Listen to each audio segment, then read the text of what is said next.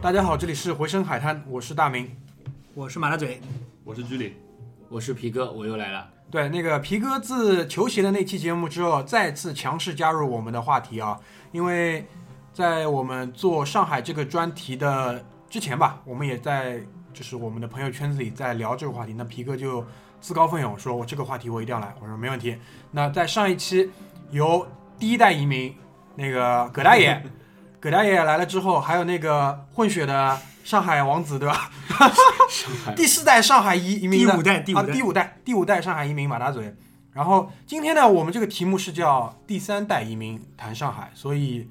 我是大明，我是第三代，标准的第三代。然后距离也是第三代移民，包但是我啊括有混血，你也是混血，好的，也是混血。我我我们母混血，亲我们光荣。我我母亲不是上海人，呃，没关系，也是第三代嘛，对吧？嗯，对，然后皮哥也是第三代，我是纯第三代，我父母都是第二代。对，我的父母也都是第二代，所以呢，今天我们就以这个城市的一个内部的视角来剖析一下上海跟上海人吧。因为上一期其实葛大爷很多已经把这个城市分析的非常透彻，对吧？嗯从一个我在我看来是一个很高的高度吧，一个城市规划者，一个城市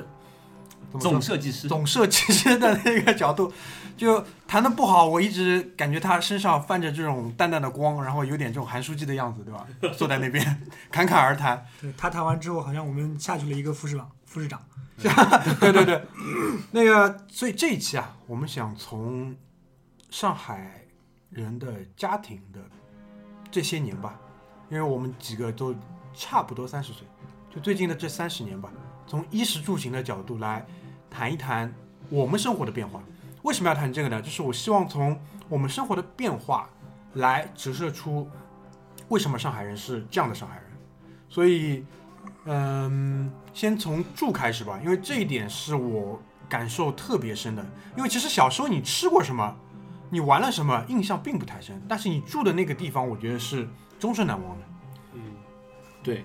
呃，我先说我吧，嗯，然后我可能没有住过，就大部分人住的那个石库嗯门，或者说是那种就是棚户区，我从小就是在老公房长大的，嗯，但是呢，因为可能说就小时候这个住房条件不好，就比较现实啊，我家住两室一厅，嗯，为什么叫两室一厅呢？我跟我爸妈住在阁楼上，啊老公房会单独去搭一个阁楼，是那个时候，呃，很多老公房会有的一种方式，标配吧，就想尽办法制造空间嘛。对对，对然后我在我在阁楼上，然后我我爷爷去世很早，我奶奶一个人住在下面，嗯就是下面她的一个床，嗯，然后等于是她的卧室，嗯厅就是整个房间都是厅，嗯，然后呃最美好的记忆是那个时候反正放暑假，呃楼上楼下的小朋友一起在门口乘凉，啊，这个是这个带给我最美好的东西，对对但是不美好的东西可能也跟也可以跟大家说一下，就是比如我上厕所，我需要走到房间的外面，嗯，他呢在这人个家门口，大对树下，大树下，不是是这 样路的。旁这个老公房呢，它其实有一种老公房的形式演变成一种新式的老公房，它是什么呀？本身所有的厨卫是大家都在一个很大的空间里，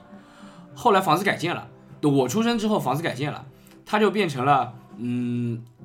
一家人家隔出了一个卫生间，隔出了一个厨房，嗯，但是是从你的卧室，就是从我的那个两室一厅走出去的。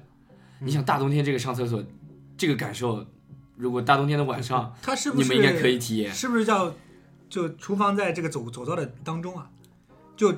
对面楼对面是那个住家，分布在两分布在走廊的两边呃，其实左右两边都有，这个我也不知道他当时是怎么隔的，啊。就是反正谁先谁家先隔谁家隔算了。北方叫筒子楼，类似那个，就是它就是一层楼梯上去，它大概有八个住户分在那个楼两边，然后那八个住户呢就各又有一个小门洞，就四个四户一个门洞，四户一个门洞进去，然后是先是三个那个厨房那个什么东西在可能左手呃在右手边，然后末端是一个住家，然后左手边这里可能又是三又呃又有那个就两家人家，嗯，然后组成的这样一个就是一个小的单元，就这样，呃。我不知道多少人住过，啊，但是其实那个里面的体验还蛮特别的。可能就很多上海的上海的小孩，可能长到我这个年纪，他们很多更多的是住在石库门，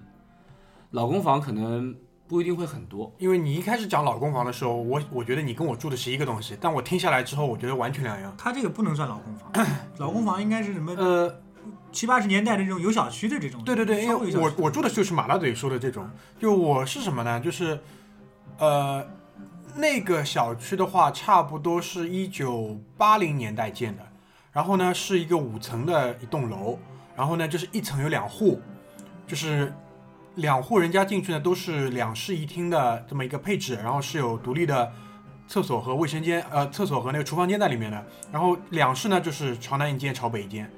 这个应该这个叫算新新公房村，这个新村对工人新新村村新村村新啊村啊，再老一点的公房应该应应该是那是啊种五六十年代的那种。哎，就是那个时候的两万户，或者说是有的有的那种房子是那个你在去那个上海的那个虹口区、杨浦区，现在很多的有很多啊，浦东区嗯也有，就是那个走廊外露的那种，对，走廊外露的那些，对，就就是是是不是有点哎像这种，四层楼左右的那种，就日本的那种片子里面，啊，有点有点有点点那像种，就是像简易房屋的那那种，个它的楼梯全在一边，走上去之后呢，是一个很长的长廊，有点像我们以前这种教室的那种感觉。哎，对对对对那对，对我家我家那个房子边上一幢啊一幢一幢啊就是那样子的，啊，就我也不知道为什么，就是有一些是像我住的那个边上，可能又有一些又是这样的。就是我从小就在这个里面就穿来穿去各种玩对嘛，这些公房，你看它的年代一般，呃，比较一个明显特征就是它一楼的那个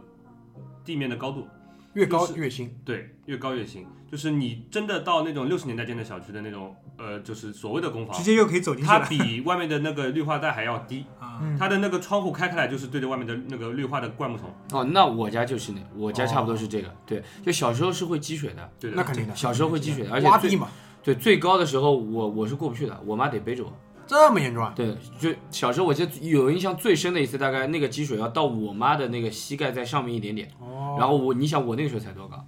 哎那个，因为我们知道马拉嘴那个家里是自己搭的嘛，对吧？哦，对，那个那个房子 是啊、呃应该是我们家的第二代房子了，就一九零二年来了之后，在那在那个基础上重新又搭了一遍，可能所以你们家其实就跟巴黎圣母院一样，就一开始其实挺小的，搭嗯啊，着对搭着搭着对就对， 搭出两百多平方了，你知道吗？这么这么厉害。啊真的，这真的个，所以我是没有感受过，因为我小时候住在我爷爷家也，其实也很少住，因为啊我跟我父母在一起嘛。啊在我爷爷家那段时间里面，其实你能感受到，就是大家的空间都很大，你没有感受过什么几代人住在一起的那种感觉，因为。哇靠！我爷爷那个房间，两我百爷爷平跟我米，奶你不奶那个要房谈了，你现在上海，你去两百平米的它房子，整个二层都是我爷爷跟他跟我跟他跟跟他跟我跟我奶奶那个房间了，巨大。嗯然后呃一楼的话，可能也有客厅，也有饭厅，然后又自己后来我叔叔结婚，他又自己又搭了一间，嗯 然后就啊、就不断的在里面就就去那个，但其实是他说搭，其实不能叫搭，应该是建的，应该就也是水泥那样弄的。嗯，其实也非常的结实，也非常的看上去也不是那么那么嗯像棚户区的样子。真正的棚户区应该是要比这个要再那再不堪一对，点。搭起来的那那种居里呢？那红镇老街是什么样一个建筑情况？啊呃，红镇老街的话，就是，嗯，它基本上那边的棚户区啊，也不能叫棚，因为它是瓦房，哦，呃，房顶上是瓦，嗯啊那个，然后这个房屋的结构基本上是以那种砖头和木木质结构结合起来的，呃，很多都是它的呃墙壁是砖的，但是它的这个楼层的这个当中的地板是用木质结构做出来的，嗯嗯，嗯，然后有楼梯，木质的楼梯，你可以呃上楼，因为其实每家的占地面占地面积占地面积都面积都都不会会很大，呃，二十平方米，但是我大家都往上面拓宽空间，嗯因为那个年代这个家里面人口有可能还是很多的，有可能两三家人家住在这同一个屋檐下面，然后你往上走，一般搭到个三楼。呃，四楼都是靠，可以搭 三楼四楼啊，对对，我家最高的时候搭搭到过三楼，但是呃，但后来搭就出了别是野可能到了接近两千年九十年代末的时候，大家这个很多工程队也来了，这个有技术有钱了以后，很多从重新把这些房子拆掉以后翻新，它可以做水泥的地板了以后，可以搭到更高，对啊这，它甚至可以搭一个天台出来。啊，新客站那边，对上海的闸北我火车我站那边 我突然有想很到多一这种建个筑。一句 话，就是螺丝壳里做道场嘛。对，这个好像小时候小时候经常会听到。对，因为我嗯，哎，我问个问题啊，就是，呃，就你出生吧，就从你出生的那个时间节点来看，在那样一个空间里面住了多少人？是我家其实还好，因为我小时候我父母是不在上海，我和我奶奶住，啊、那其实那个房子里面就我和我奶奶两个人，然后因为其他的阿姨什么的，呃，都不是常住的伯伯什么的都已经出嫁或者说在外面有家庭了，哦，OK 就没有住在一起。哦那还好，呃，然后呃回来以后，我是和我我父母从外地回来以后，嗯，呃，就我们是三个人住在这个房间里。后来那个有一个我的表姐，呃，她是知知青的子女，她回上海了以后就和我们住在一起，那嗯就是四个人。四个人。其实呃没有非常非常拥挤，但是我是可以看到周围的邻居，嗯，他们的这个生活状况，嗯就是有非常拥挤的那种情况，嗯，而且呃回头再说吧，就是我们呃节目的后半段我可以再提，就是有在我那个棚户区里面有大很多的外来人口，就是因为那边的生活成本最低嘛，很多那个年代就比较早的，可能呃八十年代末九十年代初的那些来上海的一些外来人口，他们是先在这种棚户区里面过渡一下，呃落脚的，嗯像我家正对面就是住着一家裁缝，嗯嗯、他们就是从呃第一代从外地过来嗯来上海打拼的，嗯然后就是但是这家的业主物就是这家就是这个房产的这个拥拥有者者嗯拥有者，他们房东是已经买了。外面的就是公房，我们叫公房的那个房子已经住出去了，但嗯是房子还是在这边，他们出租给那些外来人口的。我我对这个就是上海人的这个生活环境最最大的影响来源于什么？来源于我自己刚来上海读书的时候，应该是九八年第二年九九年的时候，啊、我爸在上海买套房子，因为是我自己这个方便一点嘛，也也是因为蓝印户口的关系，买在那个法华镇路上，法华镇路的那个海富公寓，那个时候是 算高端住宅了，那个时候这套房子五十几万，五十四万应该是。一百多一百一十几个平方，几平一平米大概有五千多块钱。然后那个时候我去，因为要转学嘛，转到那个新华路小学的时候，我的老师向校长介绍我的时候是什么呢？这个小朋友刚刚转过来的，他们家住在海富公寓。 第二句话就讲这个， 然后那个校长眼睛就放光了，你知道吗？ 嗯，然后金主然后我这个时候再去，因为跟同学、跟呃小朋友们去交流的时候，难免会去他们家去玩的嘛。嗯，就真正看到他们的居住环境的时候，我是非常惊讶的。嗯，就真的是有的人因为呃新华路附近，就是上海的长兴区新华路附近，还是有的是挺好的那个小区的小小公房，但是地因为地方不大，有的时候也是两三家人住在一起。 但是对我来说是非常震撼的，因为我我并不了解世界上还有人住在这种环境里面，也是呃可能那个上海叫灶灶头间，嗯对，是两三家人合用的，嗯洗手间可能也是合用的，嗯让我觉得哇，这个好像跟我想象当中的上海不大一样，嗯因为我刚刚来嘛，我小我爷爷家也不是这样的，啊皮哥家里是多少口人一起住啊？那个时候是五口人，五口哦人不对，四口人哦，因为我爷爷去世的，我爷爷九二年就去世了，在之前的记忆可能我就没有了。就反正你出生的那个瞬间嘛我，我还是有五口人。五口人，对，对那我家我也是，我也是跟就是我父母，我还有我爷爷奶奶。那我接下来一个问题就是什么啊？就是可能从哪一个时间段开始，就家里的居住条件开始改善了？你们还有印象吗？两千两千年之后就大规模的，就我原来我从我至记事起，我们家的居住条件应该是我们身边所有人中最好的，就不管是这个面积上来看还是装修上来看，但是从两千年之后，两千零二零三年之后，我就明显的感觉到身边的同学、身边的朋友，大家都住上了楼房。都住上了这种有小区的房子，家里面装修都变得趋同，就几乎都差不多了，都挺现代化，都挺干净的。就越来越少的住在棚户区，越来越少的从从这个越来越多的从这个老的这个社区里面搬出来了，嗯就从那个时候开始，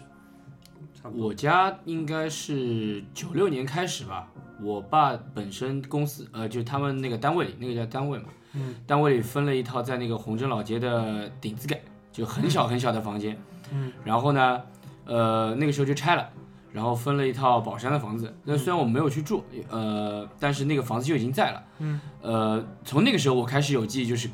真的是开始住上了，就是比如像现在说大平层一样，就功能区分明的房子，就是你有自己的房间了，厅是厅，房间是房间，厨房是厨 房，对对对厕所是厕所，对，阳台是阳台。我那个时候才知道这个世界上有个东西叫阳台。原来是嗯我我可以分成一块一块的。原来是我最早有印象那个东西，我爸妈一直给我灌输，因为我外婆跟外婆住一楼，嗯，叫天井。天井。我没有上过，没有不怎么去那种二楼的房间，嗯呃，不就是去了之后，去了我新的那个我爸妈分的那个房子之后，我才知道哦，这个世界上有个东西叫阳台。嗯那个时候我大概两年级，就为什么要在开篇啊就要聊这个事情？因为可能在很多非上海的朋友们的印象里面，这个城市永远是跟洋气、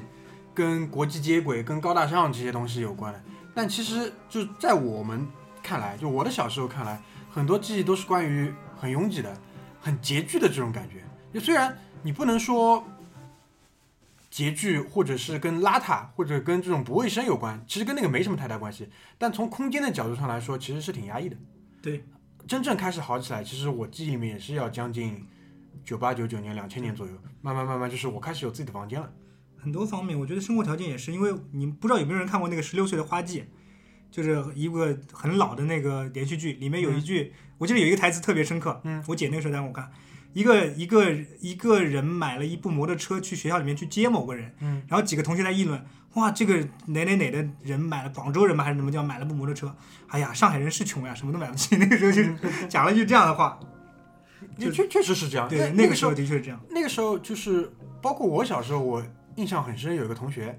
安徽人嘛，然后家里是做那个中药材生意的，就在我小时候，他他们家给他配了一辆桑塔纳，然后配了一个就是人是专门照顾他嘛，就开车接他。嗯，那个时候就是上海人同学里面几乎是没有的，不能想象，啊、对我我我这也让我突然想起来，我以前有个同学，嗯他是这样的，呃，他应该是就崇明岛还不知道是长兴岛的人，嗯，就他爸妈应该是在上海打拼蛮多年了，嗯他那个时候我记得是我小学末段还不知道是初中开始的时候，我认识他，嗯，家里给他配辆别克，天天来上，天天来学校去接他，嗯，呃，那个时候几乎是其实是不敢想象这种生活的，就是、嗯放学居然有辆轿车在那边等你，其实你蛮能想象的，嗯，对吧？但是话又说回来啊，就是从很难想象到这个事情变成习以为常，我觉得太快了，非常非常快。就这些年，我觉得一个是我们住的那个条件不断地在改善，还有就是你们会觉得有哪些方面是转变特别大的吗？就是我觉得吃其实还没有太大变化，其实说到底没有太大变化，衣食住行嘛，我们讲。吃吃算在里面吧，应该。对，衣食住行，那吃其实，你我这么讲吧，就饮食习惯，你有越没来有？越辣这个是全国都一样啊，，这全国趋同都是越吃越辣。对这个我觉得还好。然后还有就是可能行这方面变化蛮大的，嗯嗯从可能坐在爸妈的自行车后面，到现在非常发达的轨道交通，包括私家车，私家有一车段很痛苦的公交车时期，有一但段很快，对非常快，非常快。读读书读书的时零嗯候，呃零七年零八年的零八年之前吧，嗯就有一段公交车的那种时期，就是公交车的拥堵，包括公交车的这个拥挤，那个时候是其实我体挺可会怕的蛮深的，因为我当时是那个从零呃九九年从那个棚户区搬出来，然后我父母就是因为当时刚刚开始买商品房嘛，嗯，然后买了一套商品房，然后就住到了一个离我家可能坐车要四十分钟左右的一个地方，嗯，但是我的由于户籍还在原来的那个棚户区里面，所以说我上学的学校也在那里。嗯，那我其实就每天要坐四十分钟单程的这个公交车来回，嗯就是加起来可能要一个多小时。嗯然后，嗯、所以说那一段时间一直持续到我读高中。读高中以后，我基本上是骑自行车。嗯，那我在那个呃初中的时候骑自行车骑的比较少，嗯就是主要还是乘公共汽车。嗯，那段时间上海的公共汽车的变化，我也是。在我对我来说印象很深刻，因为我记得我不知道大家还记不记得，最开始的时候有那种中巴，有中巴上去人都站不直。就八六四那种，啊哦，有有有哎对对对有有有，对，然后它前面那个发动机是在驾驶员那个右手右边。右手边，右对手边，对有一块很大的像棺材板一样的东西，对对然后那个东西一开起来非常热，对，冬天冬冬天天坐在上面挺冬爽的，天坐在上面挺爽的。但你有机对会吧坐副驾驶，啊？对，对副驾驶是你有机会坐那个个副驾驶，对下车还要就爬出来，对，因为因为有时候候那个棺材板上面会放人家的包什么，知道吧？对一路对上面爬出来，然后很快就因为其实上一期节目我们也提到，就是在世博会的筹备的那两年，大规模的轨道交通的建设一下子其实是给我们这个城市提速了。对的因为你到一个地方的用所用的时间缩短了，你的效率就不会提高，所以各种各样的东西都在提升。然后包括就是呃中环的建建立，嗯，以前因为只有内环嘛，对中环一建，然后整个私家车的一个拥有量上升，其实我觉得从衣食住行吧，行的这个角度突破的也是非常非常快。那第一个小小的部段落吧，我们为什么想介绍这个东西，其实就是想来介绍这种矛盾。一个是外界对上海的这种印象，二来呢，其实是我们的一个现实，上海人所处的那个现实。那很多的外地的朋友啊，他们对于上海人的印象大多是，呃，比较斤斤计较，各种各样算得很清楚。还有还有哪些啊？还有包括比较他们会觉得你比较假，就是你生活的那个样子，就是你已经穷成这样了，你有的东西还是非常讲究对，这一点。其实还我有就呃，就是那种怎么说呢，就是姐，就是因为我我我我应该我我突我突然因为呃刚我才我可以这么讲啊，想了一嗯就下是就一个人啊，他看上去很扭捏，或者看上去很痛苦，因为他是在追求错误的东西。上海人那个时候给我的感觉就是这个样子的，因为他在追求一种可能他的经济实力很难达到的一个东西。这就是我想讲的，我们想进入的第二个部分，就是为什么上海人会是这个样子的。那在进入第二个部分，我可能就要介绍跟大家比较怎么说，简单的吧，介绍一下上海的，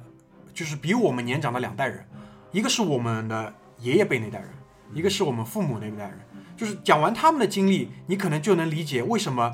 上海人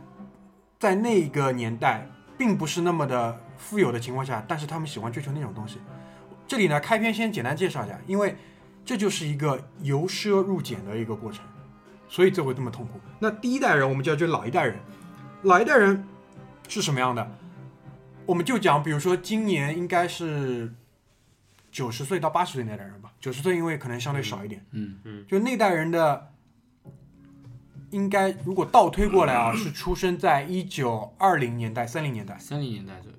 二零年代也有，因为你们小时候接触过二零年代出生那些人啊，包括再年长一点，我接触过，我也接触过过就是太爷一九一几年，一九一二年生的，你你跟他待的时间多不多？应该就是呃，我不多，记忆记忆二挺零模年糊的左。右应该就是我奶奶这一代人，我是跟邻居吧，因为我奶奶嗯是大同概一个二邻几二二几年末吧，我嗯爷爷可能早一点，但我对我爷爷记忆比反较正浅你们都是经历过跟那代人的接触的，嗯，嗯，在你们的印象当中，他们有没有多多少少跟你提到过他们年轻时候的上海，或者是他们年轻时候的生活？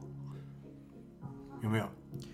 我说句老实话，我们家都劳动人民，嗯，他对真的是解放以前真的很惨，就真真我是们家也是没有说过这种由奢入俭的，没有这种意思。我跟你说，他们不一定经历过，但他们总看到过。他们有没有跟你说呃过？可能只说过一件事，就是、嗯就是会上海汽车多，嗯，可能这个汽车保有量要比九十年代末、九十年代中期才才开始赶上吧。嗯，那个时候他说过，那个时候的上海的路上汽车多，对，其实上一期马大嘴就提到过这一点，就那个年代啊，就解放前吧，我们讲真正有钱的上海人现在在哪里？北美北美，台湾、香港香港对，反正不在上海嗯对。但是我可以告诉你，就我们这代人，我们就身边现在做这些人，我们的上两辈，虽然可能没有经历过那种生活，但他们至少看到过。嗯，没吃过猪肉看过猪跑吧？但是我我就跟你说，我家里呢其实会有一个老太太，是谁呢？是我，呃，我奶奶的姐妹，就亲姐妹的丈夫的妈妈，大概是这样一个关系。那个呢，就是真的是一个上海小姐，就是她以前在她年轻的时候，她的社交是干什么？就是唱歌、跳舞、看戏、打麻将，真的是这个样子，就是跟现在上海的某一些 呃人小一样，有这个一情样节是一一样样一样，一模一样。真的是一样，而且是有人伺候。就是，那还是回到那个观点嘛，嗯我们的长辈的那几代人，虽然不一定自己过过那种生活，但至少是看到过的。嗯，他 他虽然可能每天回到家住的是这个样子，但他走到马路上，他走到霞飞路上，看到那种广告牌，看到的那种广告，看到的那种电影，那个时候上海的电影有多发达，可能是现在不能想象的。对，就是那个时候看电影，可能没有现在这么普遍，但确实也是一部分人的一个生活方式，包括马大嘴前面提到的汽车。关于生活方式，我看过一部电影，嗯就是给我印象非常深刻，呃，是前两年的一部嗯比较 low 的电影，叫《座头》，你看过啊？是呃那个关之之琳，关之琳和那个霍建华演的，对他就是演的一个就是呃很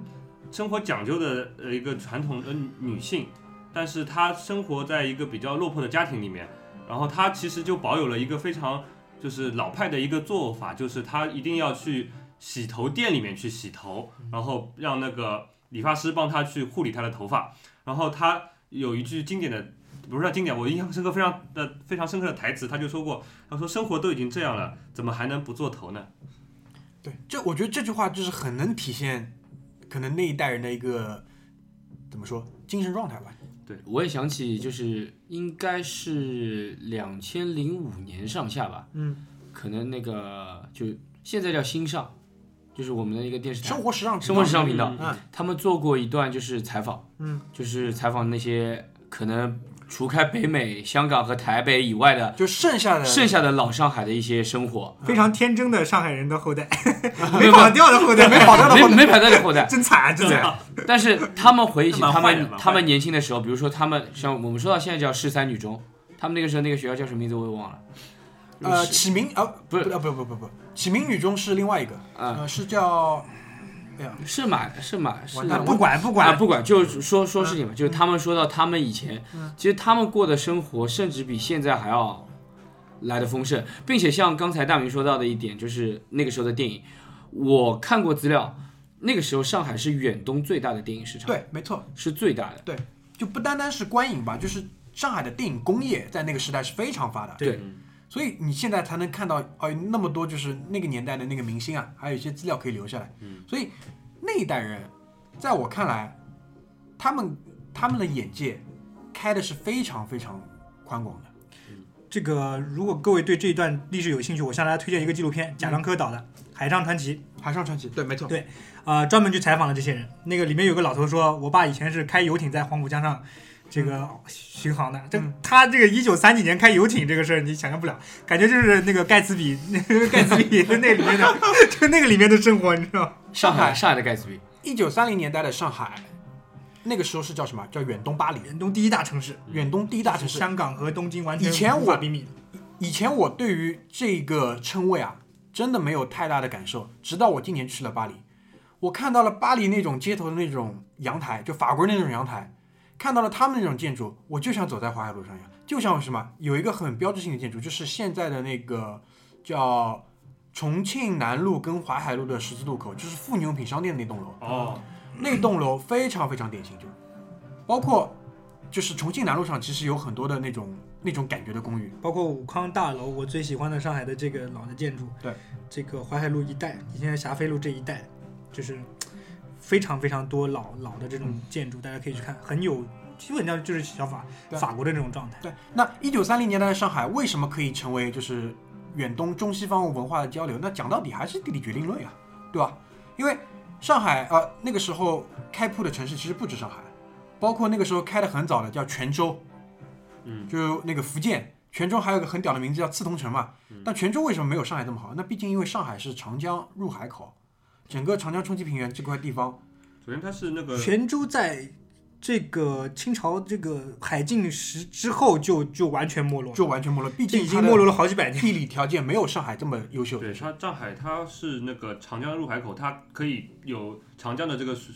呃，水文的这个货运条件，把那个货物运到内地。然后，并且它还有一个非常重要的特点，就是它是中国呃东部海岸线的终点，也就是说，它向南向北，它的距离都是一个最折中的一个。没一错个距离，就是说它可以向上和向下进行辐射。对，因为就是比如说，那大航大航海时代开始，就是这个世界上就进入了这种海洋文明嘛。你把货还最终还是要拖到内陆，那上海就是一个非常好的一个落脚点。对所以它可能要比天津，要比其他的就是这条海岸线上的城市来的更加优越。那就是因为地理决定的这个元素，就是外国人吧，更加多的是偏好这里，而且其实你可以感觉到不单单是法国人吧，包括德国人，对于青岛都是当自己的地方在建设的。嗯，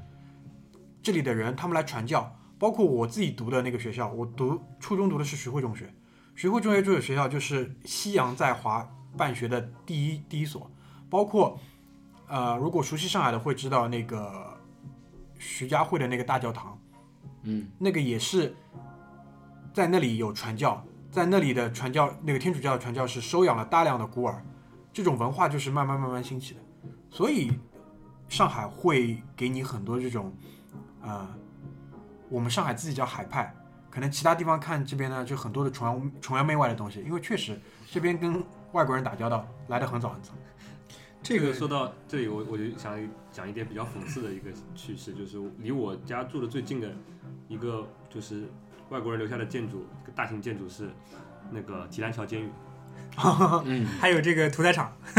一九三三对啊，对，对那个还有那个好边那个犹太人的以前的定居点，对，然后那个提篮桥我想监狱，我呃其实蛮有意思的，就是它是好像在前几年才刚刚开始废止做监狱的，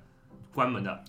上海人以前我们开玩笑，如果一个人头发剪得比较短，啊那上来第一句话就是什么“提篮桥刚出来对，因为啊我父亲他在有一段时间在提篮桥里面就有有那个帮教犯人对象，我父亲是教师嘛，”，啊嗯，就是你爸就的是业务挺广，对，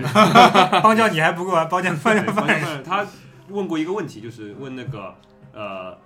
监狱的看守，他说那个这个监狱里面一共有多少房间？那个监狱是英国人造的，嗯，他看过里面的房间，其实是非常的呃居住环境非常狭小的，比你电影里面看到的那种美式监狱什么的都要小。然后他那个犯人说，哦，帮不是犯人说，嗯是那个看守说，他说那个我不能说，这是一个机密。嗯，他说但是我这么跟你说，如果有一个犯人他判了十年，他从进监狱第一天开始换房间，每一天换一个房间，等他离开这个监狱的时候，他还没有住过所有的房间， 哦，那大致上就可以知道了。其实差不多就知道这。个对提篮桥不是普通监狱啊，嗯关的都是经济犯，应啊该那个什么比较大的那种，就高档一点的。其实还好，他就最近这几年，就两千年之后吧，九几对年之后，就是那种他判的这样呃判的都是一些就是呃可能判的时间不是很长的，啊因为他一般超过比如说十年什么的都要转到对比如说别的白地猫方。郊郊区，白毛里，安白徽毛里，白毛里，那那个上半部分我们就先结束在这里，进一首歌，好吧？下半部分的话，我们来谈一谈，就谈完了我们的爷爷辈们，来谈谈我们父母辈那代人，好不好？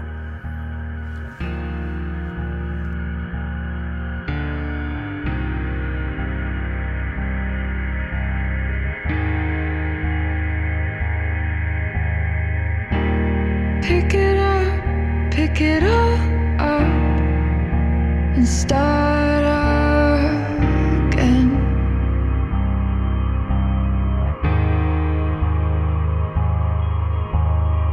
You've got a second chance, you could go home, escape it all, it's just irrelevant.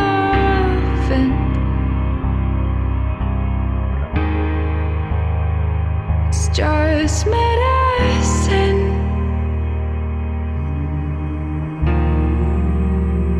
It's just medicine.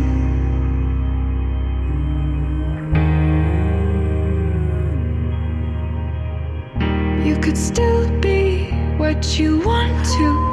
what you said you were when I met you.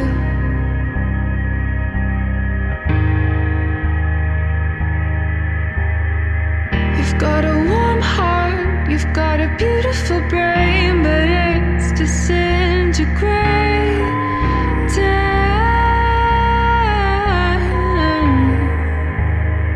From all the medicine,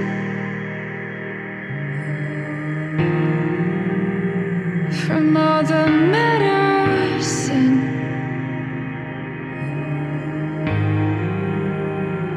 from all the medicine.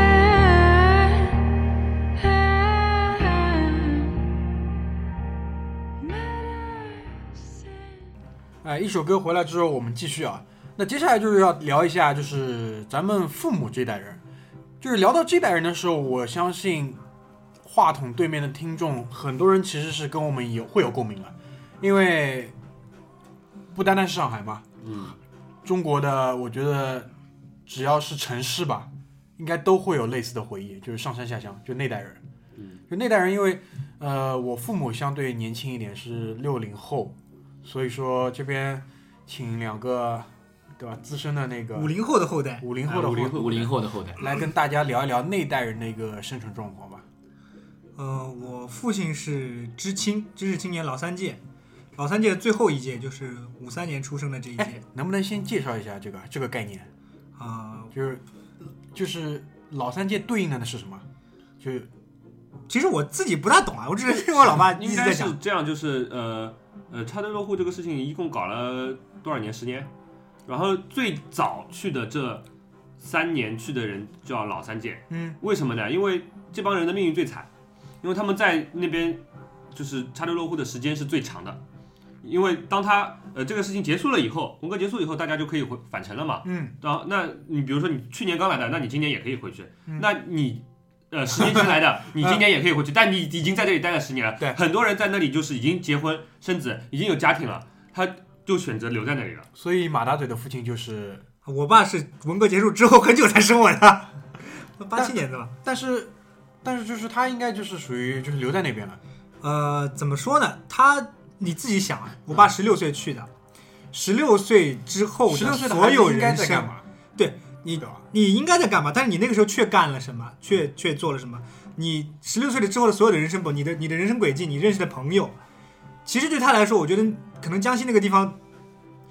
更像是他的家。嗯，因为他青春期在那边，对他完全你认识的所有人，你这所有的社会社会交际的圈子嗯，都在那个地方，而且他是有朋是有那一他他的那个一起去的人回来了，但这些人的生存状态其实不好，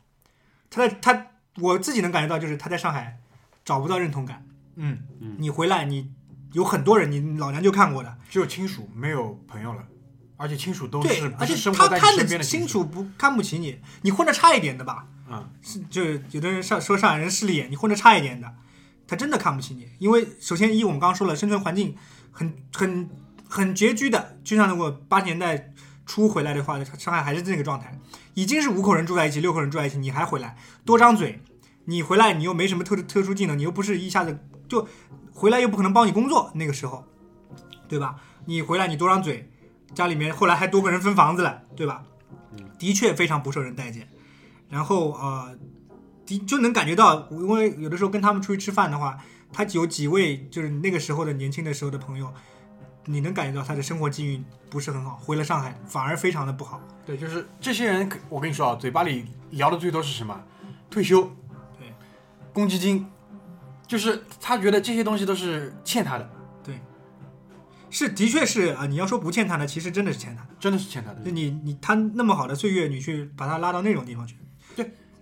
我不知道，啊，因为就是我单纯的猜想一下，是不是话筒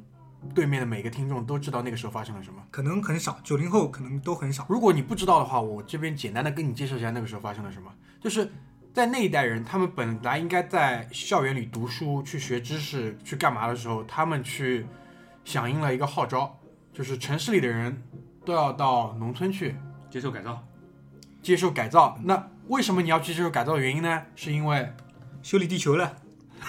其实这个我是看过一个理论，就是这个我们邻国有一个国家叫做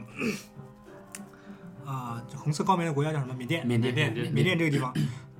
它是什么呢？是中国的人口拓扩张速度那个时候是急剧的增加，但是城市人口的急剧增加带来了什么？这个城市资源养不起那么多刚刚出生的年轻人，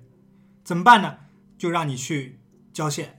去去远方，去很远的地方，你去自己去自生自灭去了，就是用用人口的流动来来保持这个城市的这个怎么讲？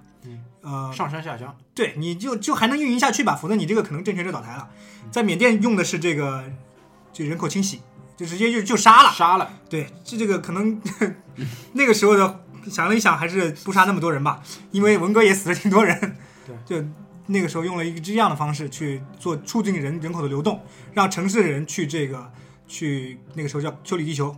就是去去这种很很偏远的这种地方去。因为你讲到这个，就顺便讲一下，就十年浩劫嘛，因为现在一般都是用十年浩劫来称呼那段时间，就那段时间，基差不多也是这代人吧，可就能是他们，就是他们，就是他们那代人呢，又干了嘛？又干了什么？就你啊如果你跟这些人交流过的话，如果你们身边有这样的人，你会非常明显的发觉，这些人的心智，包括他们身这思维，就停留在了他们那个时候。就他，你可能觉得之后的二十年社会的变革，或者之后的三十年社会的变革，在他们身上好像没有留下什么印记。因为那一个人，我觉得一个人的形成吧，包括一个人的人格形成，其实那个年龄是非常重要的。那个年龄他们接受的是什么？就是你要批斗的你爸爸，就是即使他是你爸爸，你也要把他身上那些怎么说，就是应该是这个政府告诉你是错误的东西吧，要批判出来。这还好，我爸还是没没敢批斗他爸了，怕的要命。这个我爸现在这个六十几岁了，每次喝酒还在说，你你爷爷那个时候有件毛衣不让我带去江西啊，我是痛苦了很久，你知道， 最好的一件这个这个毛衣他们给我织的，还在这他还在讲，就说明他那个东西对他来的给他带来的，你不能说伤害吧，说给他带来的这种人生的印记。太深刻，太深刻，他根本抹灭不掉，以至于他在这个事情发生了将近四十年或者五十年之后，他还在去说那那几年发生的这个事 情。就在他那个在酒精促使下不那么清醒的时候，对，就所以他不是很喜欢清醒的感觉，你明白吧？真的，就我觉得这个其实真的是可以理解的，就包括我们前面休息的时候在聊，就居里就说他爸爸好像因为也是那一代人嘛，但是没有怎么跟他提及过，呃，打砸抢或者是批斗那些事情。就我一下想起我奶奶小时候跟我讲一个故事，就讲因为我奶奶那代人，其实他们的那个成长的岁月其实是正常的，就他其实看是有完完整的一个相对完整的一个人格的。他就讲那个时候他已经工作了嘛，在厂里工作，嗯，他就讲那个有一个同事就莫名其妙贴了一张大字报去批斗另外一个同事，那那个被批斗的同事真的就很惨，然后就在那边戴个高帽子，然后挂个铁链铁链子，挂个牌子在胸前是某某某罪名，然后那个时候他就看到了平时在同样一个车间里工作的一些就是关系挺好的朋友嘛，就上去还是会去安慰他，就是这个这个社会是这样，你没法改变，但是你可以照顾好你自己，就大概是这个意思。就我奶奶想讲的是什么意思？就是即使在那个年代，还是有心智正常的人可以去，即使在那样一个严酷高压的环境吧，还去在关心身边的人，去给他一些可能活下去的动力。所以我觉得，即使是可能我们听到很疯狂，去抢人家家里，把人家一个正常的人，比如说他可能只是他的爸爸是资本家或者干嘛的，或者是教师吧。那个时候教师好像孔老二，反正也不是很为旧社会做过事情的，啊，就就反正那类人就揪出来，但是还是有就是心智正常的人在，但其是实我觉得啊，那个在上海这些事情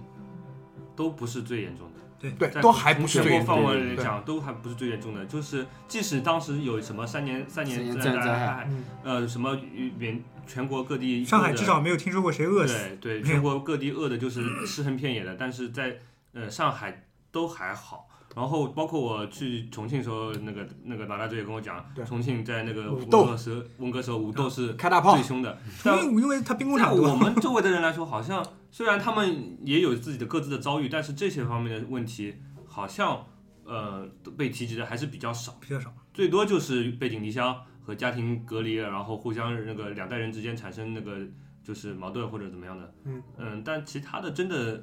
呃有多惨的，惨到那个地步的倒也还少。就更多的是苦，对，不是不是惨，对就就是不至于到那个程我度。父亲在那段时间，他主要还是就读书了，嗯就那个那个时候大家都不读书嘛，但我父亲就是以以比较在知识方面有一些就是渴求渴哦追求对对，所以说就是自己平时还会看看书，所以他文革后就参加了高考，就考上了大学了。第二第二批对吧？对，第七一。七八年是第一对，其批，实当中有个比较有趣的故事，他第一年也去考了，但好像没有考上一个他满意的学校。嗯、他那时候在黑龙江超的落户，他是他说他去准备赶第一年的高考是春考，就是冬天去考的。然后他那个他就在农场里面嘛，就跟司机说，那个司机有一个呃拖拉拖拉机还是卡车的，说明天进城。那晚上他说我就跟你车车进城，嗯，然后呃为了考试啊，其实现在想想也挺不容易的。那司机说没办法，我们这个卡车前面不是有一个箱箱子一样的车厢嘛，里面最多可以坐三个人，但是我们已经满了。他说你怎么办？那我我爸这个人老实，他就说好呀，那我就在车斗里面坐着，然后我披一条那个被子，然后我就跟你去。然后但是你想想看，黑龙江的冬天零下四十度零，下三十度，耳朵会掉下来的那种地方，嗯就是，然后开到半路出去大概几十公里以后，司机实在实在是害怕了，就停下车说：“你到车厢里面来，我们四个人挤一挤。”然后根据我爸回忆说，就是如果那个晚上司机呃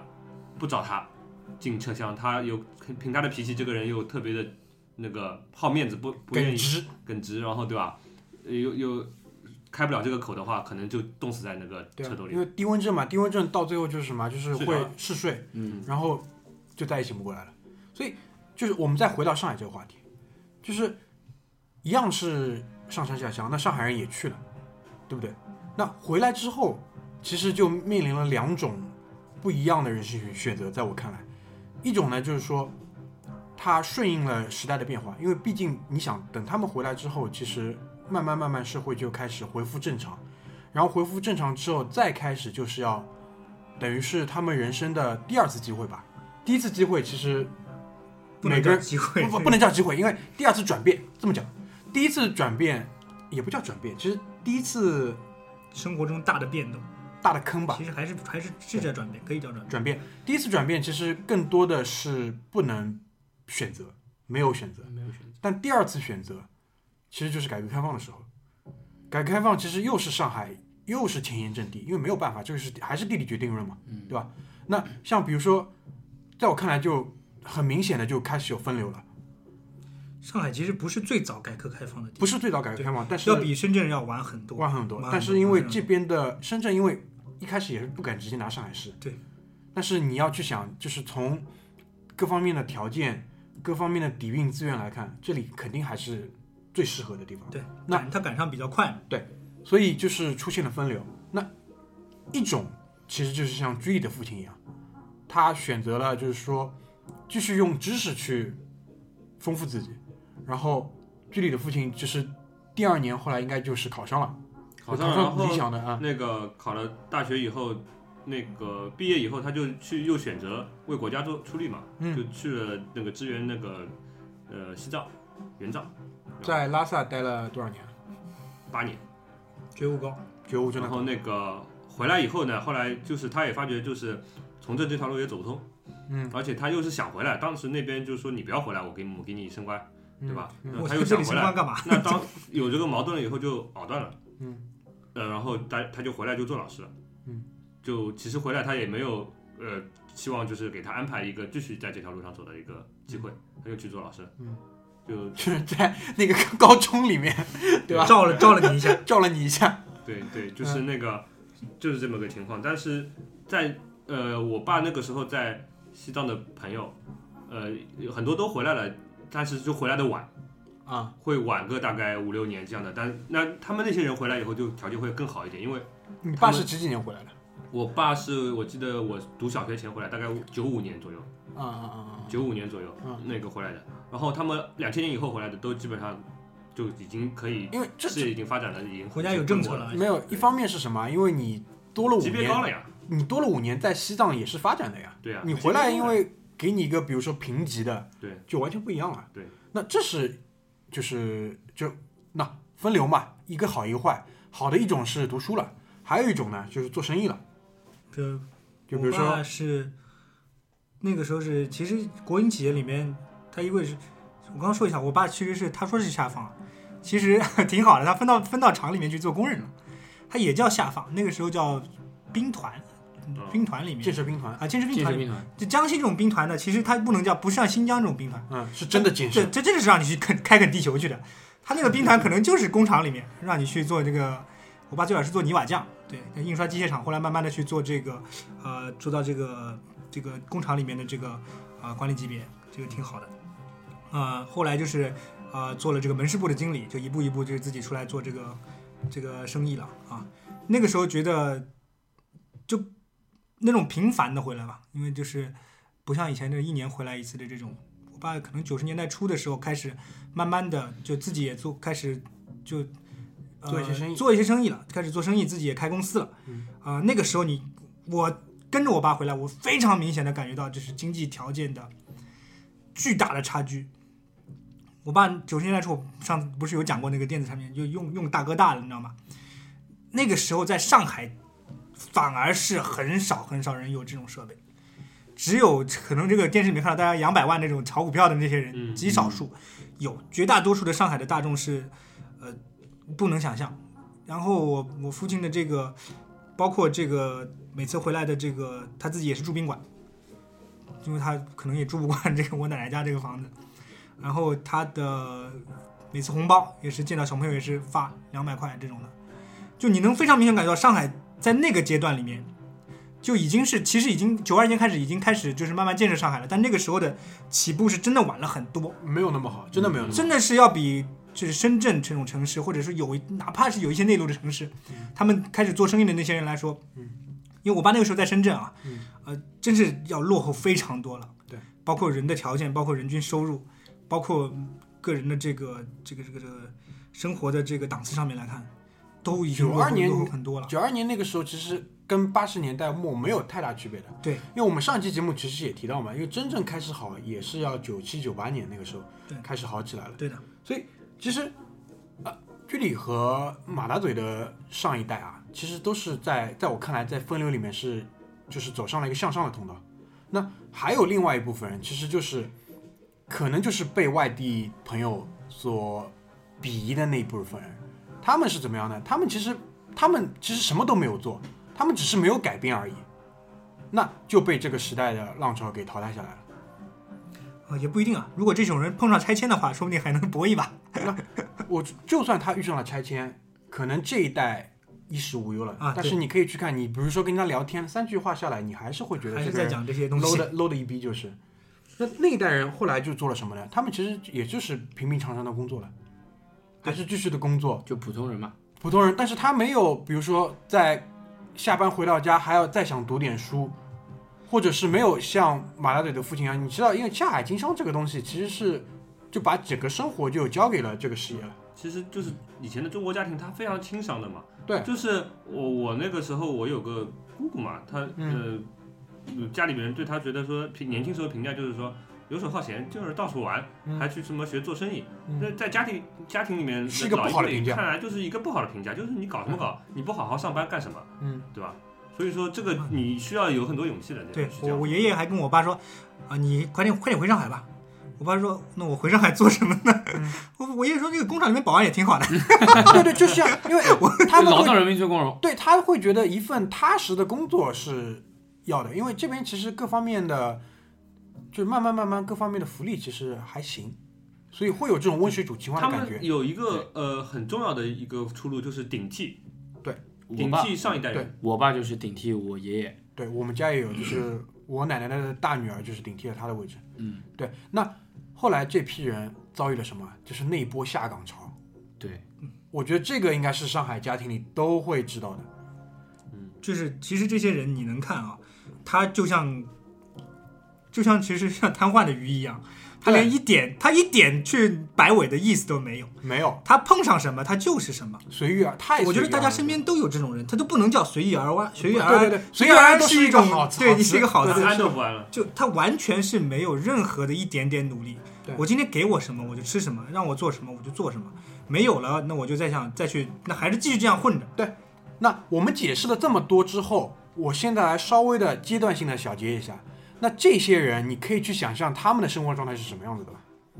就是很多的外地朋友跑到上海来跟我讲，就是上海的那些大妈太难沟通或者怎么样了。你如果能想象他们的青春期是这个样子的，当他们中年的时候，整个社会开始进步、开始蓬勃的这种向上运营的时候，他们又遭遇了下岗这件事情的时候，你觉得这些人如果心态不是 正常的，同样跟你买了地铁票，他们觉得没有坐到位置，那就是他妈的亏 了。他就是这种心态，你知道吧？所以这就是完全可以被理解的，我就觉得，因为那代人他在青春期，第一他没有一个正常的是非观，他看到的就是我们这个政府在弘扬对的东西，都是他妈去人家家里打砸 抢烧，去把人家好好的家庭，就的是人你你有钱你努力，那是你有你有病，你那有是你有错。那是你有问你题，有你错要被批斗，你要被干嘛？就那个时候有一个那个，就上海政府应该是那个四零五零工程嘛，就是要挽救这批人，就挽救这些人，对对的，包括我还听说过一个他妈巨搞笑的说法，我没有求证过是不是真的，就是上一波股票好的时候，嗯，你知道，居然有人跟我说，就是因为政府为了给这些人一条出路，给他们捞一这把都自，己自己产生我的说错你觉他妈的幻觉也太太深了吧，这个就太可怕了，感觉说出这种这话的这种人，我就觉得就是什么，就是像马大嘴说的，就这种人可能不是很喜欢清醒的感觉， 就是在幻觉里面他会可能会过得好一点。就包括我身边就有一个这种人，就是应该是跟我爷爷同辈的这种一个长辈吧，他每次。过年吃饭的时候，他就会喝多了之后，他就会讲，他说如果邓小平还活着，我他妈要去骂死他，因为他说邓小平不是说了吗，让一部分人先富起来，因为我觉得没有让他服呃他们他不是那部分人，他觉得这是绝对错的，因为他从小被教育的是所谓共产共产，就是因为就是应该是大锅饭。吃大锅饭，但是就是从我的角度上来讲，我觉得邓小平讲的那几句话就是超级屌，只是我们真的是没有做到。他讲什么？实事求是，嗯，是他讲的吧？你去看很多那种厂区门口有个什么假山，假嗯山背后有个那种就是把他的那个字拓下来的那个标语，嗯实事求是，还有什么？改革猫论、啊猫论、摸论，啊！不管不管黑猫白猫，能能当老老鼠鼠就是好好猫。猫。对他其实摸论他其摸实着石头过河，摸着石头过河，摸着其实说的都是对，因为在他的那个层面上，我觉得他看问题真的是非常非常清楚，包括他在解决香港问题的时候，那种灵活程度，他说五十年嘛，嗯，我觉得那个五都十是啊年五十年不变吧？他就是，其实高晓松一直在讲什么，嗯就是大师大师，我觉得他肯定就是大师，对，包括撒切尔，就那一代人是有大师的，这一代人奥巴马那种肯定就不是，就他至少出出国看过 吧，年轻的时候不管是勤工俭去学，法国还是对吧 还是法国还是只勤工没有俭学，但至少他出国看过。所以结合了那两代人，我们总结一下，第一代人是什么？他们是开过眼界的，所以当生活条件不允许他们像以前那样，可能去穿整套衬衫的时候，他会选择去做一个假领子。贾玲子很多外地朋友不了解，不能理解。我们来解释一下，我小时候穿过，你们穿过吗？穿过，我当然穿穿我过，我没穿过，我没穿我过，我马穿大过嘴跟大家解释一下吧，就是就是这个衬衫领子，就是大家就看到很潮很多潮男这个毛衣里面穿了件衬衫，你知道吗？对，然后呃这种呢一般叫校园风啊，这校园风格， 然后那个时候没有办法校园风格怎么办呢？但是我又不想让人家说啊，我衬衫里面啊，这个我那个毛衣里面直接穿件棉毛衫，你什么都看不见。那我有衬衫，说明我我是一个有教养，而且衬衫为什么要有假领子呢？你如果假领子洗得很干净的话，别人会知道你这个人啊挺注重生活生活品质的，并且你不止一件衬衫。对，所以啊，有假领子是一个很重要的，就是只露出这个领子，这领子下面这个东西是空的，可能里面你是赤膊，你知道吗？就是那个假领子就有点像是一个围巾，你就把那个衬衫领子剪下来，你想象一下，对然然后用两个橡皮筋固定一下。对，就是上海人是见到过毛衣里面穿领子，他他知道什么是美，嗯，所以当他没有办法做整件衬衫的时候，他也想方设法去做这个东西。那在外地朋友看来，这就是神经病啊！这他妈就是神经病，好不 装好？逼， 装逼犯，那个时候叫没有“装逼”这个词，有“装逼”这个词，叫全他妈是装逼犯 这。是极度装逼的一件 事情。你想象一下，这是极度极度装逼这两个词，如果到了极点，应该就是这件事情。你 知道我吗？小时候还就是穿过毛衣的假领子，就是高领毛衣的啊，假高领。毛衣，对对对对对对，对这就是个你买你买不起吃高领的毛衣，对吧？你就那个外套里面穿一个高领毛衣，你当就像当围脖一样护一护。不是是低领的毛衣，里面穿了一个就是三翻领的假领哎，子对这个对毛对衣，对，这个我皮这个哥是你发懂，挥皮到哥极你懂，皮这哥个我你懂奶。奶穿过，你知道吧？啊然后我每每次我看到那个东西，我觉得很奇怪，对就搞得像个围巾一样。对对，围脖，现在其实叫啊对像围脖，对哎，就搞得像个围脖一样。然后你真的说穿这个东西吧，它的美观程度其实很也还好，真的很低，我觉得这个没有什么美观他程们度尽可以力讲。了，他对们对尽对力对了。那个年代可能觉得你穿的多就挺美 的啊，对的，就它外面一件可能是还是蛮花的那种衣服，对但里面那个假领子是那个纯色的，没办法，因为毛衣的颜色，说实话也不能选。对对对，我其实挺难体会那个的，其实我觉得这个保暖的作用还可以。对，那我们讲那代人，对不对？他们是见过什么是十里洋场，什么，甚至他们是见过什么是市场经济的。嗯，刚刚解放之后，其实只有那辈老的，那辈经历过三十年代的人，他们是懂市场经济的。后来那辈人完全就不懂了。这再扯回来，我我再说下去，那代人他们在下一代人，就是我们的父辈那代人，扭曲的童年，对吧？加上可能不是那么绝大多数人吧，因为其实真正是可以读书或者是通过经商改变自自己生活的，毕竟是少数。那代人我觉得实在是太少了。太太少了，而且那代人，说实话，我是打心底里是有同情的，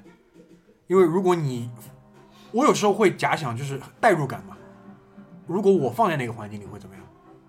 完全不能想象。包括其实，如果你们有听说听过高晓松的那两期关于他舅二舅二舅，二舅的故事，嗯你就你就会知知道，那个时候真的是浩劫，而且我们都不算上三年自然灾害。三年自然灾害，国外的媒体两千万人是有确实数字的，嗯，但国内是不提这个事情的， 那个对吧？不不能叫自然灾害，其那实其实没有不自能然这个不能聊，这个不能聊。但是懂的人都懂的，好吧？到底是什么，大家都明白。嗯，所以你再回头来看上海的这代人，因为说实话，我觉得很多来自于上海的偏见，其实也是外地的那两代人对于上海这两代人那两代人的偏见。因为为什么？绝大多数人可能去过上海，跟上海有一些沟通，OK，他知道。那更加多的是什么？其实就是上海人来到了他们的身边，格生活格格生不活入习惯太不同了。格格不入，对，所以造成了这种很大很大的这种，不管是文化上的还是这种各方面的差异，而且很多可能听众又要问了，那上海不是应该不管在什么年代，在全国都是属于发展的比较好的？那如果你听过周立波，其实周立波很早就告诉你了，上海人赚那个时候怎么说的？赚多少钱啊？呃，上海人赚十块钱，啊，捐给国家七块钱， 7块钱自己留三块钱。留了那三块钱，住在这么小的房间里，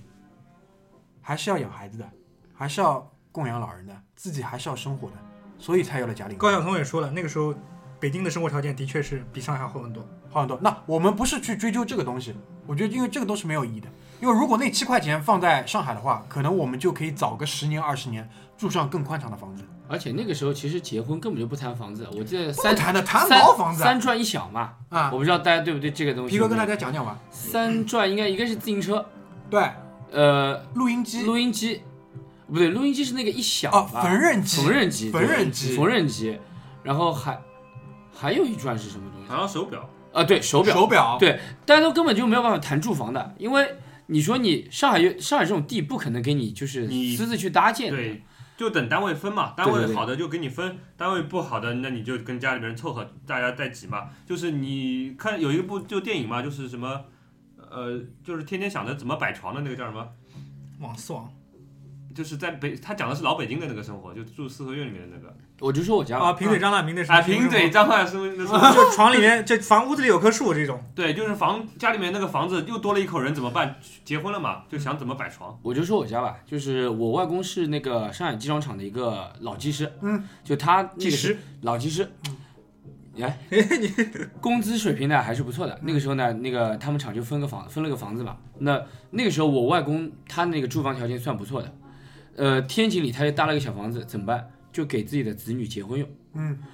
里面住过我两个舅舅，嗯，我两个舅舅都是就是刚结婚的时候都是就是住在那里先住在那个对里面，对对对对，都是他这们样的根本就没有考虑说我能够有什么能力去自己去去筹去筹备吧，嗯去筹备一个房子，都是在等。不可能的，因为这是不可能发生对，的，其实完全不可能在上海不可能发生。就好比我们这代人现在说上海三百万买套房子，不可能的，基本是不可能。如果是工薪阶层，如果你愿意住在外环的话，可以的。就像我啊我我不就知是，道你我先得拿出来三百万。对，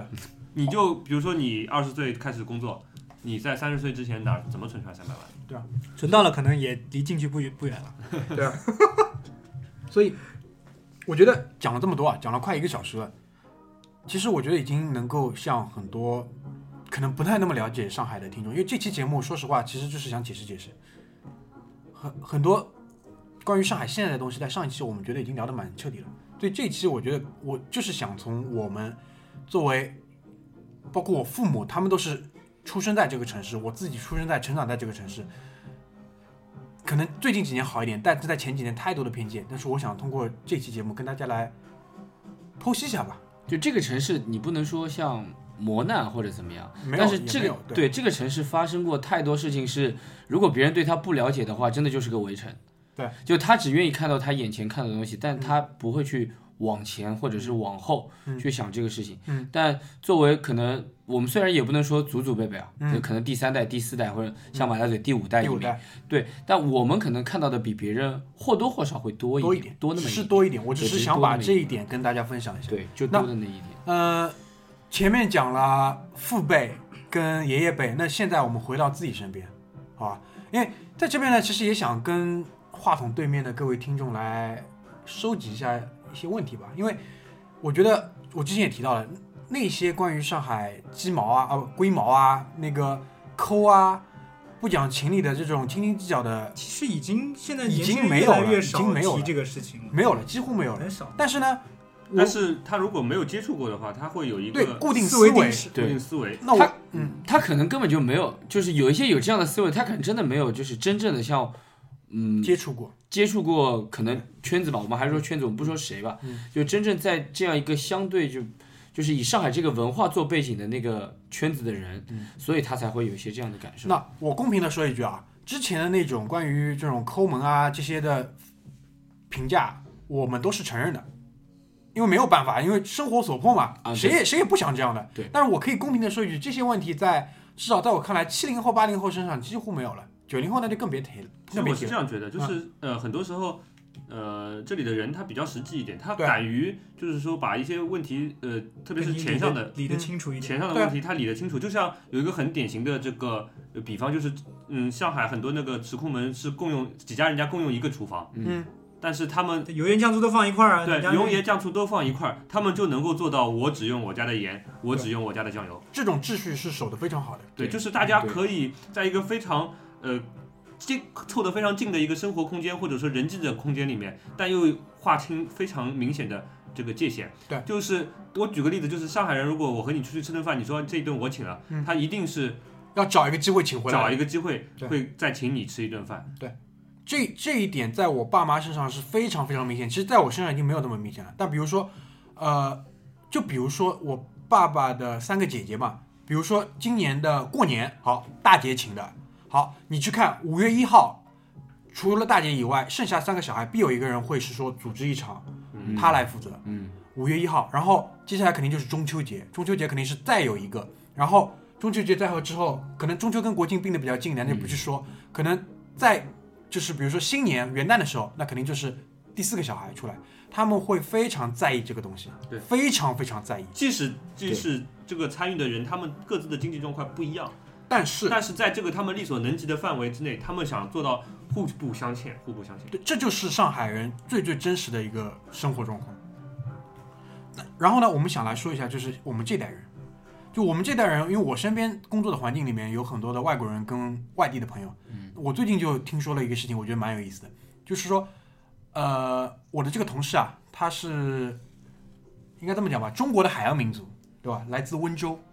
也是一个非常发达，我觉得他们完全有理由为自己的发达自豪的这么一个地方。嗯，我不知道你们承认吗？嗯我觉得是这个样子的，厉害，厉害，勤劳勤劳，真的肯干，真的肯干。胆子真的大，你们值得拥有你们现在拥有的所有的一切，包括你们的名声，包括你们的名声。不管好的还是坏的对嗯，You deserve it。和你 OK，和你们的宾利，对，所以、哎还有你们的兵力，对和。你们的宾利，真的和你们的嗯宾利那，他就讲了一个什么观点，就是我跑到上海来，但是我发觉上海的有些小朋友啊，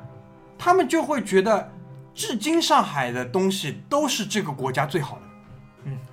我一开始没听明白，后来我就想通了，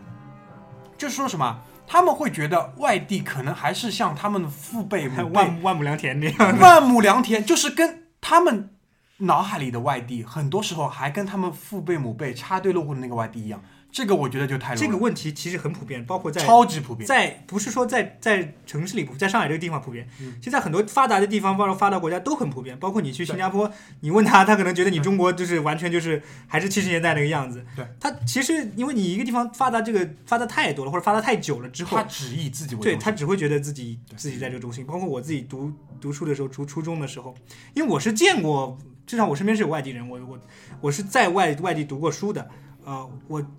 是知道什么中国的这个差距可能差距可能是发展差距是越来越小的。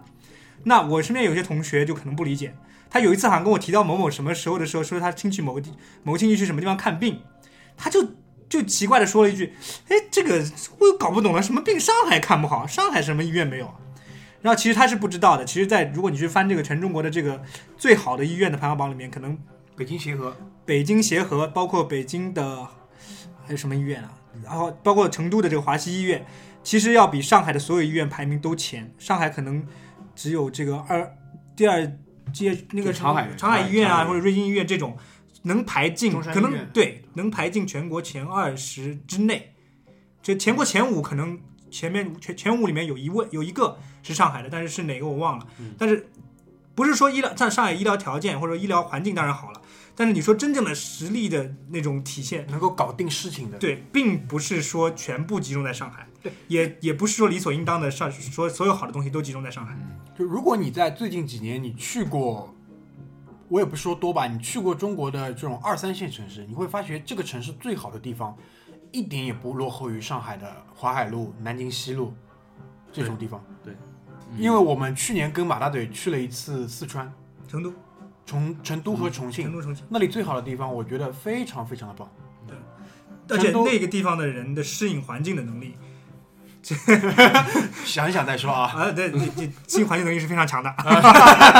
其实我觉得就是他们的呃大的那个外表看上去真的是已经很有档次了，就是可能细节上，嗯，你会觉得有上海人过去有一点点不适应。就是我这个人比较敏感，就是那个商场里的厕所，嗯，商场里的厕所还有便利店，我很在意这两样东西。啊，便利店确实，上海被真的被可以被称之为全国嗯最方方便的的城最方便的城市对。那我说一个，我去年去一个很小的地方，呃，那个浙江上虞，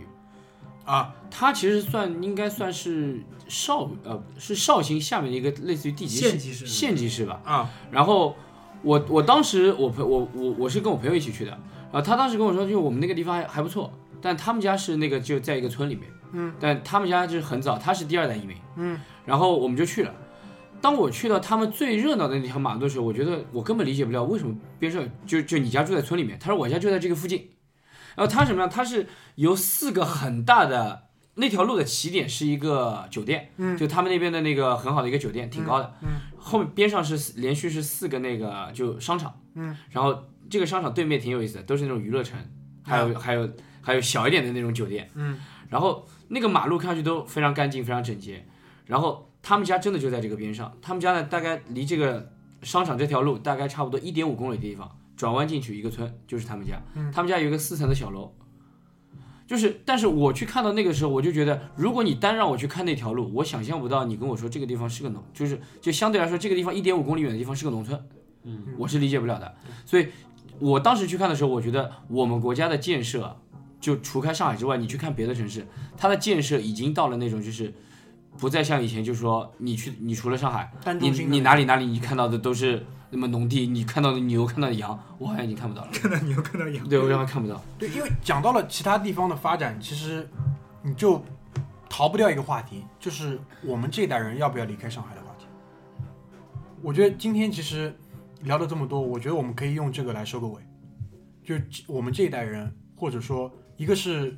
会不会想要离开上海，二来说，我觉得早点晚点，因为离开上海其实是两方面讲吧，嗯一个可能是去中国以外的地方，一个是去国内的地方。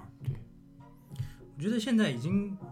慢慢的或者已经开始就转变为那种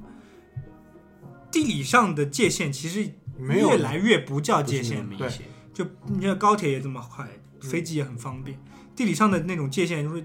远隔千里，一年五年才见一次的那种状况没有了，因为互联网时代，你哪我怕觉得地理上隔得再远，你都离我很近。其实，真的很很远。就是对我有个叔叔是在加拿大，他已经移民了，他可能四五年才回来一次。嗯其实我就觉得这很装逼了。你在加拿大， 其实你完全可以做到一年回来两次的， 这个其实是很方便的，包括成本越来越低的一件事情。嗯，你的物理的位置跟你跟你跟你的这个发展，包括跟你的这个呃很多方面的这个因素，已经越来越不重要了。你人在什么地方，跟你这个你的所有生活生活的这个呃关系是越来越少了，越来越小了。当然，上海是个很棒的地方，但是我觉得我们这一代年轻人或者八零后、九零后应该想的是拓宽眼界，多出去看看，不要成为那种以为中国所有还还别的以地方为上海是是最万好亩的良田的地方，对对对真的不是这样。如果你这个能就拓宽太眼多界的了话，这是一个挺好的事情。我自己就被人问过，我自己跟人家聊起来，因为我说我我妈是江西人嘛，那就有一位马桥镇的居民就跟我说啊，那你们家是不是也是？ 啊，他说我们马桥就是一人啊、呃叫什么一人一栋房子嘛。我弟弟结婚，他也有一栋三层楼的房子。那你们家是江西的嗯南昌的，你家里是不是也是三层楼的房子？ 我当时想着去你妈的，是不是以为中国 其除了上海之外都是万亩良田，自己都能搭房子，知道吗？ 哪有这种事情？ 还有一次在出租车上，好像是我老婆，我的太太吧，她在出租车上跟那个出租车司机问你是哪里来的，我太太说我是成都的，哦，她说那你还好，我在上海就开开公交开开这个出租车，你们回成都还能种种田， 你就觉得这种人其实很可怜，就上海开出租车，其实就是我们说的那一代人，就是当过红卫兵、 上山下乡过的。就我们前面提到的那个海洋民族的那个同事。他小时候是来上海嘛，跟他表姐两个人来上海，然后打车，然后打车之后，因为年纪轻嘛，出租车司机就问他，哎，两个小姑娘你们哪里来的？他说我温州来的，年轻不 懂事。然后那个出租车司机把他们两个人骂的狗血淋头，就是你们温州人把那个房价抬高了吧？什么抬高了？连车牌贵了也是怪温州人。你说是一个人他的见识要多少低才能有这种判断？这个我觉得真的是这个，我觉得其实不只是住在什么地方，包括你的这个呃未来的选择，包括你移民或者说你要去别的国家的选择，这个我觉得以后都是越来越平常的一件事情了。那个东西因为没有那么难物理的界限越来越小，越来越小，大家应该可以预见到，在未来的可能一二十年以内，这个事情会发生的非常非常快，所以不要给自己那么多界限。如果你很年轻，如果你有机会出去看的话，那就去看一看，拥抱这个世界嘛，对不对？这这其实就是我想谈的一个点，就是我们应该有这种胸怀，嗯，对不对？就是上海其实是我的家乡，永远是我的家乡，但不一定是我的一个终点。那这是一方面，那另外一方面是什么？就上海这个城市本身也会有更多更多的人来涌入，我们要做的是把这个城市变得更好。那可能不是由我们来，而是由我们创造这个接开放接纳的环境，由其他人来完成，这个上海的门槛摆在这里，对，能来的人，都是好的人，能留下的人，他一都定是好精的；英。能留下来留不住的人，他就是留不住就。是我大学里面那个我的班有十二个男生，那个其中有三个上海人，那剩下九个都应该是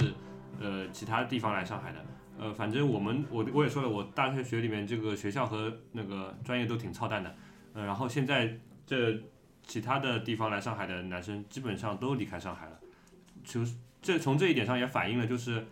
呃上海对于这些想留在上海的人来说也是有一个比较高的门槛的。是的，像对啊葛大爷提的那样，对，所以说那个对我来说，我其实从很小就没有这个呃畏惧离开这个地方的障碍。嗯，呃，我举个例子吧，就是我小时候我和跟着我父母到西藏生活过，其实一年，嗯，这个没听你没有吧？办法想象过，嗯就是你跟你爸都心怀远方，对，对那个，然后我为后来为了读书嘛，就回又回来上海，和呃那个时候是我就是姑姑带我，嗯，然后我就去为了读读小学入学，他一定要你读过幼儿园。其实我小学只读小时候只读过几个月的幼儿园，我就记得那个时候把我送到幼儿园，然后我我不知道为什么我的语言能力，在我生活在西藏的那段时间，我忘记了怎么说上海话。啊说的是藏语，藏然语后可能每天中午要拜一下，对吧然后？我住在那个当时西藏财政厅的那个大院里面，他其实们也是都是内地的人对过去的，所以说都是汉语和四川话，四川话也是汉语，四川话，对四川话四。对西南官话所以说我当时只会说普通话。然后我记得那个时候上海的一个老师，就是幼儿园老师，他竟然是老师，我不知道他现在在哪里。你竟然也配当老师？哎，他很跟我多很说多了人一家句很挺话多多挺多的，挺多的。他跟我说了一句话，他说：“哎，你从西藏回来的，你会不会说藏语？”然后我我我当时就傻了，我说我不会，我只会说普通话。他说那没意思。他说哎，我跟你说，我们这里是上海，呃，你以后很多问题你要当心一点，不要把什么怪毛病都带回来。然后我当时就想，滚你妈个蛋！我当时我五年级的时候，我去读书的时候，我的校长竟然当着我面说：“哎呀，江西我以前去过一次，那边垃圾头很多的。你外公是江西人，你外公是不是垃圾头？”他就这样问我。其实我我当时不并不知道垃圾头是什么意思啊。其实后来知道之后，觉得哎，其实这种人其实挺操蛋的挺操蛋，他竟然也能是老师。所以说从那个时候我就觉得没有必要一直在一个一个地方变成他们那种人。真的，对，很可怜的这种人。因为在我的生长环境里也是，因为我爸爸在昆明工作过一段时间，就上海之外，昆明我待的最多。其实我到现在都会觉得，那个城市肯定没有上海这么发达，但是是非常非常适合居住的一个地方，是非常让人可以安静下来的一个地方。我觉得那也很好。就其实我觉得最重要的是什么？因为你去哪里，其实折射出就是你想要什么。因为上在上海这边，其实你没有这么多机会让你去想你要的是什么，上海太快，太快了。上海实在太快。我每次出去旅游，我在离开那个城市的时候，我都会去回忆一下我在那那个城市发生的一些事情。嗯，然后我都会觉得，呃，虽然是旅游，可能心态不一样，嗯但我觉得我去看到那边的人，他们的那种生活状态和我在上海看到，真的天壤之别，天差地别。我去过，就呃亚洲的几个呃亚洲几个大城市我都去过了，我觉得上海真的可能现在已经要比东京，要比香港要更好了。我我个人觉得香港更快，香港可我个人觉能得可能快一点，但是就是香港嗯连电梯都比上海的快。对，但是在可以想见的未来，我觉得很快会已经没有那么大的差别了。对已经没有我觉得那么没有太大的差就别。我会因为那这些年也去了不少地方，我会觉得我一个很直观的感受就是他们活得比我们舒服。嗯，这个舒服可以代表很多层意思，但是我觉得他们的状态是更加的淡定。但上其海没有这么有一淡定点，我觉得是我，我觉得为什么他们会觉得舒服，他们就觉得淡定，因为你在上海，你永远有欲望，你永远有想要得到的东西，各方面，这个钱上也好，东西上、物质上也好，就算你没有各欲种望，反都背后是有你东西，一定会有东西。推着你，你对你永远是有东西想要的，对对对，这个是别的地方可能没有这种感觉。魔都嘛，对，其实上海人这两年你从那个谈吐啊，或者说你生活环境来说，和这些亚洲的大城市已经没有区别了。但是我我老婆其实她一直提醒我一点，就是人的外表其实很有一个说明问题。她说你如果看这个人是日本人，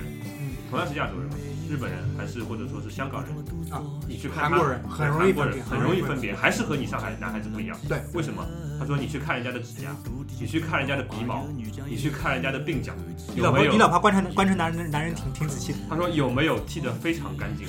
如果这个人他不说话，但他这方面都做得非常干净，十有八九是日本人，或者说是从一些更早发达起来的地方来的人。呃，日本人，日本男人太好分辨了，修眉毛都是日本男人，对，他们连眉毛都修，就是到这个程度。那这个呢，其实，因为其实你要知道，我们从住着这么多口人住在一个小小的空间，到现在只不过短短的三十年不到。其实上海这方面已经做得很好，非常好。我来了上海之后，这十几年以来，我没有在上海见到过鼻涕塌在外面的小朋友， 这个是你对对嗯大明在笑。如果我跟你说我在江我能理西解，，我能理解。我跟你说每个班上至少有五个以上的这 样的。我们小时候是要在胸口别一条这个东西，老师说你有了手你这你手知帕道手上帕，班上上课上了一半，然后有三个带着红袖章的同学出门而破门而入，然后对着全班大吼“手帕只加学生证”的时候，你知道那是什么感受吗？这这个个是是是啊就是这样抓起体来，会非常深就刻，是这样抓因为我永远我我从小就是一个挺就我爸妈也是把我弄得很干净的人，他们也挺注重外表，所以我永远是我班上最最干净的小小朋友。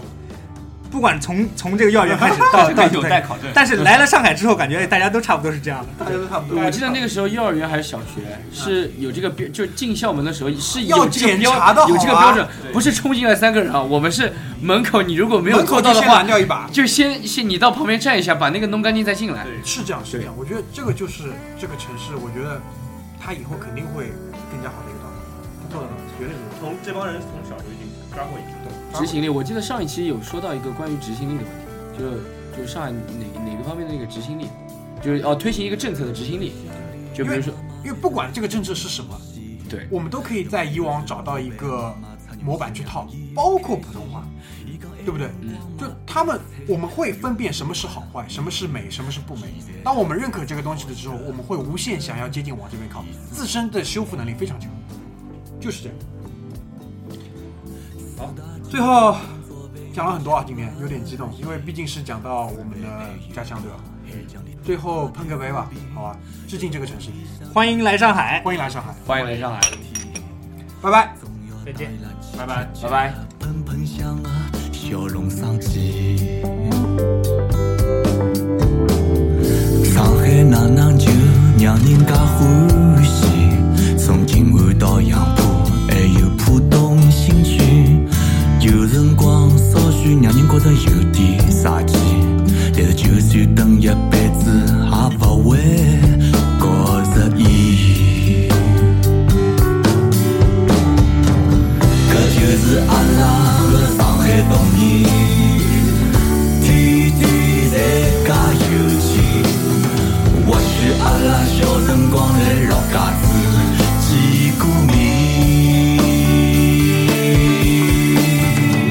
搿就是阿拉个上海童年。天天哪能就介有钱？或许阿拉小辰光来黄浦新村见过面。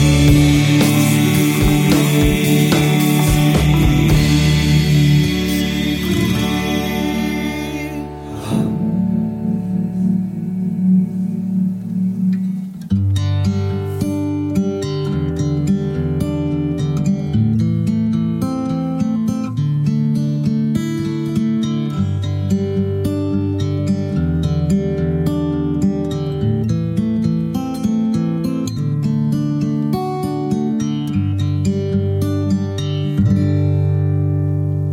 曾经一个热是领风的摇滚青年，现在也已经开始托顶，慢慢变成一个发福的摇滚中年，来唱唱阿拉的童年，拨侬随便听听。要是侬没兴趣，就请出去吃香烟。